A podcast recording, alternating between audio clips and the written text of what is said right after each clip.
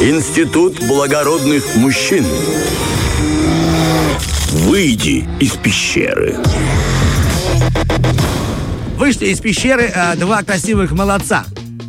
Я и Влад. Доброе утро всем, друзья. Утро. Артем Азур, Поляков с вами по-прежнему, да. Из разных пещер. Это очень важное уточнение. Спасибо. С нами диджей Александр и, Анастасия SMM. И сейчас мы немного поговорим о той самой нашей рубрике. Действительно, рубрика очень интересная. Институт благородных мужчин. Именно в ней мы говорим о всевозможных правилах этикета для мужчин. Сегодня мы э, заглянули в этикет исторический, то есть в этикет джентльмена.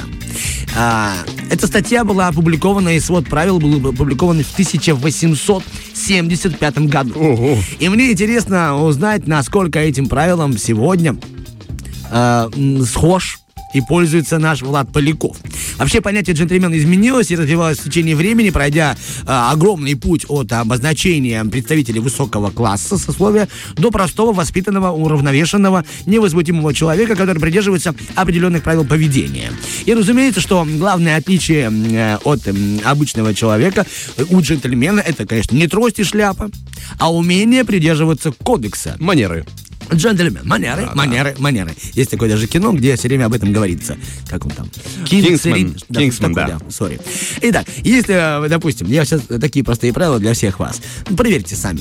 Если, допустим, вы э, специалист и ученый, избегайте в своем разговоре терминов, потому что не все вас поймут. Никогда не стремитесь играть в компании роль шута. Потому что вы быстренько приобретете славу человека смешного. То есть смешной человек для вечеринок. А это никак не сродни джентльменству. Нельзя гордиться вашей близостью с какими-то там выдающимися людьми. Например, нельзя говорить в разговоре, о, мой друг губернатор X а, вчера мне там подарил что-то. Или, а, так мой президент... Мы в баню ходили. Да, мы вчера приходили э, в баню с президентом Ю, допустим. Такого джентльмен себе не позволяет. Итак, начнем, Владик, теперь с тебя. Ой.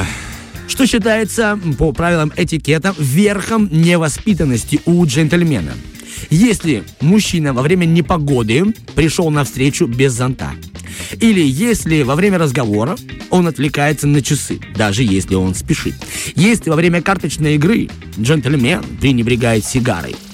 Что является верхом невос- невоспитанности? Я думаю, как и сейчас, так и тогда часы. Сейчас просто с телефоном это связано, когда человек начинает очень много отвлекаться на свой смартфон, проверять сообщения, смотреть на время, это тоже вызывает очень неприятное ощущение. Влад первый пункт прошел. Ты джентльмен. Yeah. Так, типа 10% джентльмена у тебя есть. Идем дальше. Джентльмен никогда, е- разумеется, если его не попросили, не будет говорить о, о жене своей, о своей машине или о своем бизнесе. По правилам этикета 1875 года. Тогда давай о жене. Если того времени. Правильно, о бизнесе и о профессии. Оказывается, не должен говорить джентльмен, А. если его вообще, оказывается, по правилам говорю вам, меньше уделяйте внимание своей персоне в разговоре. Никогда не перебивайте того, кто говорит. Даже просто уточните некоторые даты. Типа, прости, прости, когда это было? Это не входит в правила джентльмена. Молчи и слушай, молчи и слушай. Идем дальше, пока у тебя 10%. Джентльмен, обладающий настоящим интеллектом и культурой, как правило, богат, должен сразу объявить всем о своем образовании, чтобы люди понимали, с кем они говорят и могли к нему подсоединиться, либо он скромен. Ну, учитывая, что мы говорили в разговоре, себе нужно уделять как можно меньше внимания, то я думаю, третий вариант, он должен быть скромен. Класс! Ладно, добавилось еще 10% джентльменности, Э. у тебя уже 20. Действительно, скромен должен быть джентльмен. Он может э, просто в такие моменты чувствовать, что находится в обществе, где люди не супер понимают, о чем он знает, поэтому он не должен никого задеть своими знаниями. Идем дальше. Итак, следующий пункт. Если джентльмен знает, что оппонент совершенно не прав, Настоящий джентльмен обязан, первое, указать оппоненту на его неправоту, потому что джентльмен не должен терпеть лжи. Второе, джентльмен обел- обязан сказать обществу, с которым он общается, что тот-то оппонент, оказывается, лжесловит.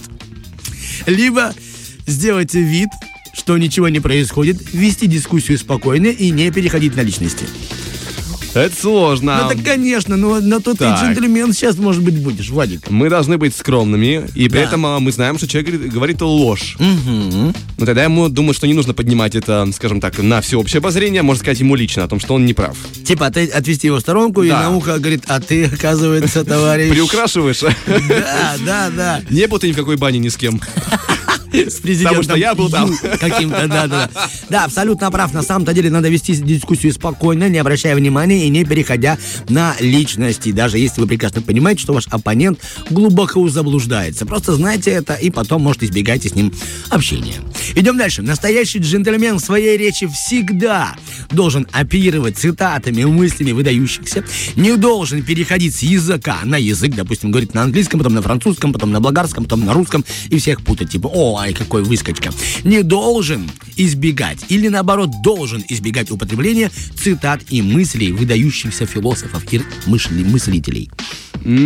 Я думаю, второй, насчет языков. Это очень неудобно в разговоре. Очень верно. Итак, у тебя была возможность приблизиться, но нет, на самом-то деле настоящий джентльмен должен избегать цитат и выдающихся высказываний, потому что это тоже как позерство воспринимается. Знаете, сказали пару слов и все, потому что, типа, они рекомендуют, своя речь должна быть как приправа, то есть чуть-чуть. Ох, Вы можете одну-две цитаты сказали, и все, и дальше себе сидите и играете там в домино. Шестнадцатый пункт.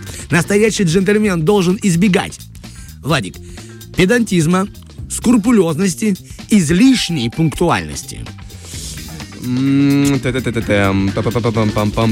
Пускай будет, э, не знаю, педантизм. Верно, верно, да, действительно, настоящий джентльмен должен избегать излишней педантичности.